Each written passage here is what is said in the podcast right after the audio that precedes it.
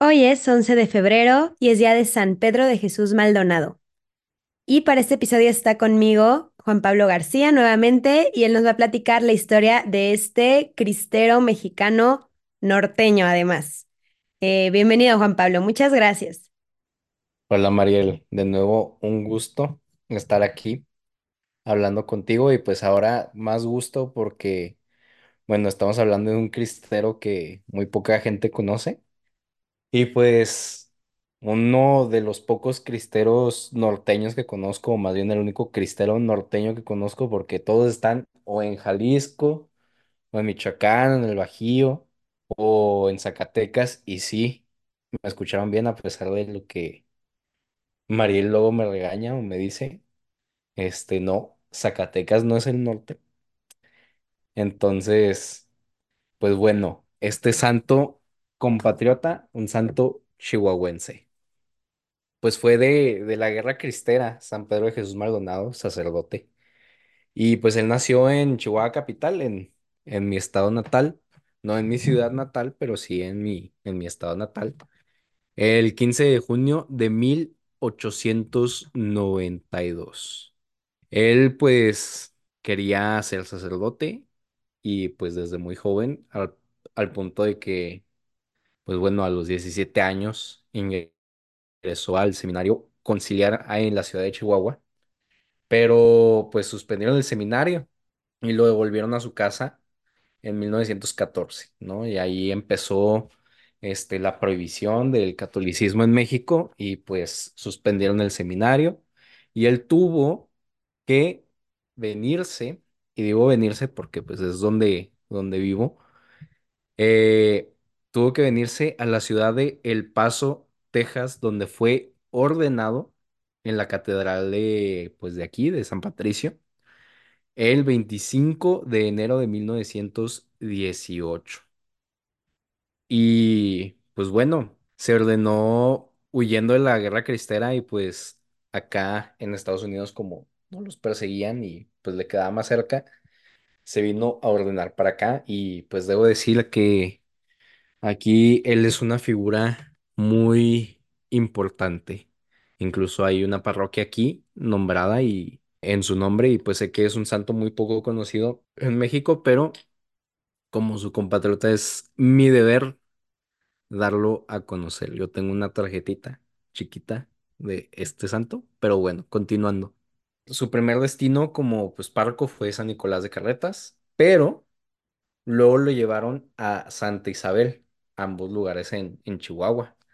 Y pues ahí, pues él era el párroco del pueblo, ¿no? Él, este, en 1924 lo llevaron para allá y él hacía catequesis infantil, hacía representaciones teatrales y fundó varios apostolados, varios grupos apostólicos y fundó mucho la, la piedad a la Eucaristía en su pueblo.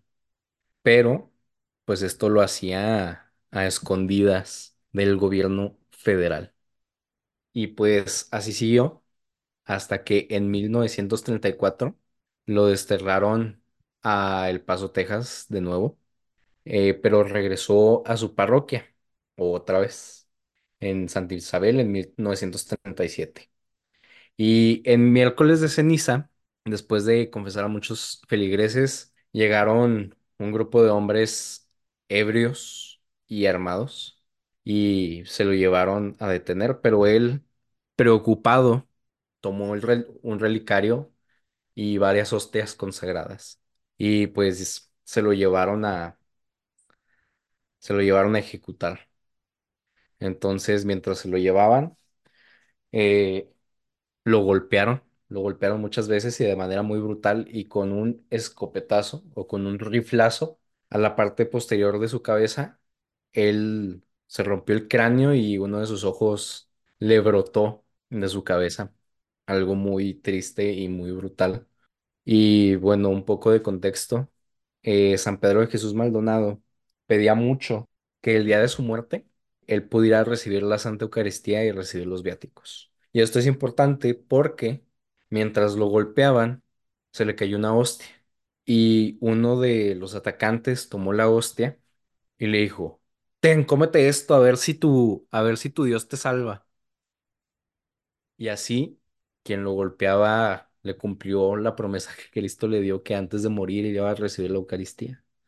Y pues ya lo terminaron de golpear, lo dejaron muy, muy mal herido y aún no estaba muerto. Pero pues imagínense la brutalidad, ¿no?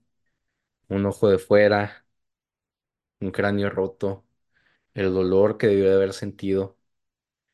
Pero también me imagino el confort y el consuelo que sintió por, por recibir a Cristo por última vez, que es un lujo que muy poca gente tiene, ¿no?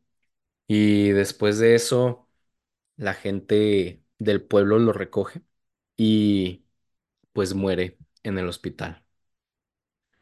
Incluso el presidente municipal, Andrés Rivera, fue de aquellos que, que lo golpeó, algo increíble y que de- verdaderamente demuestra al nivel al que las autoridades mexicanas fueron involucradas en esta persecución.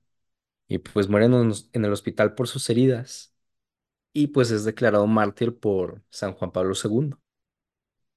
Es un santo cristero muy importante del que poco se habla, sobre todo porque, bueno, yo tengo poco conocimiento de, de santos cristeros del norte y pues qué dicha tener un ejemplo como él.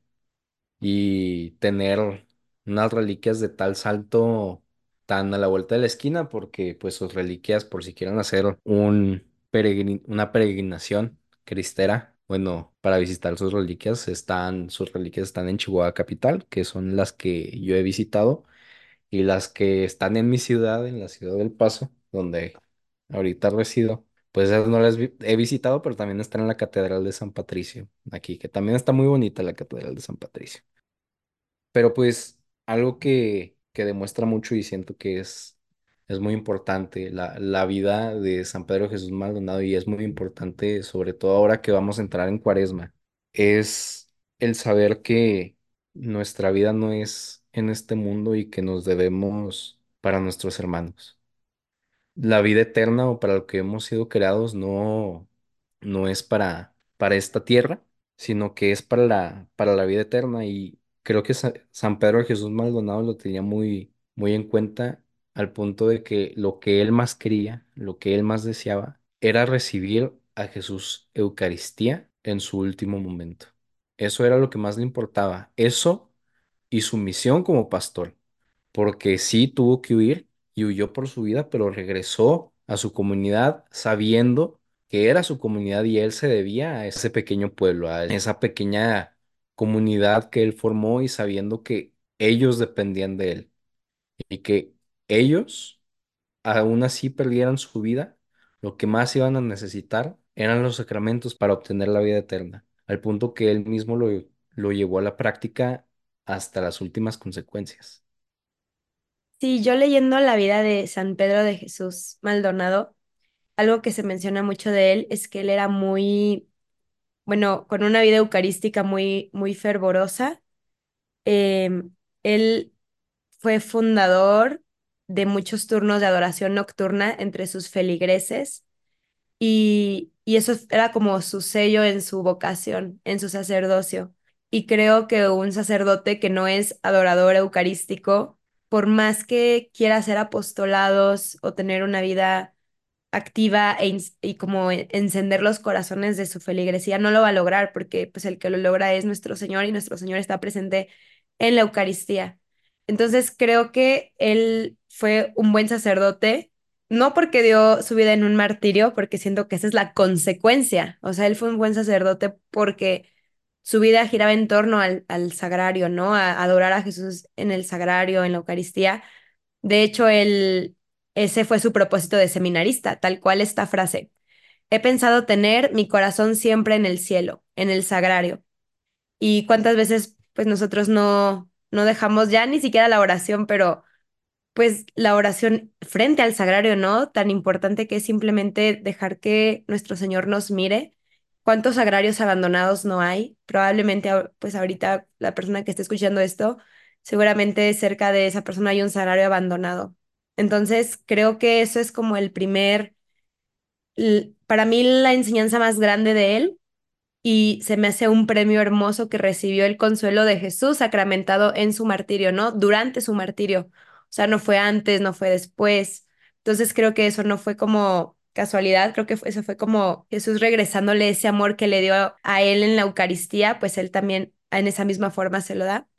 Y también qué bonito que justo ahora que mencionabas que ya va a ser cuaresma, pues a él justo en el miércoles de ceniza fue cuando llegaron los perseguidores de la iglesia, ¿no? La gente armada. Él había celebrado misa, había celebrado el miércoles de ceniza, impartió la ceniza y se dedicó a confesar. Y ese fue su último día, pues normal, antes de, de su martirio podemos ver que fue cualquier sacerdote, o sea, cualquier sacerdote puede ser como él, ¿no? Porque él simplemente se dedicó a ser el sacerdote que tenía que ser. Y al final, pues su martirio demostró eso.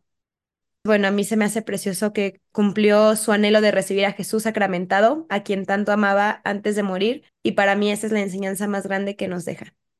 Sí, claro que sí, Marieli. Bueno, regresando a lo del sagrario, incluso cuántas veces hemos ido al templo y actuamos como si no hubiera nadie en el templo platicando y gritando entre nosotros, etcétera, etcétera, estando el sagrario ahí, estando tan, tan gran tesoro frente a nosotros, estando Cristo frente a nosotros.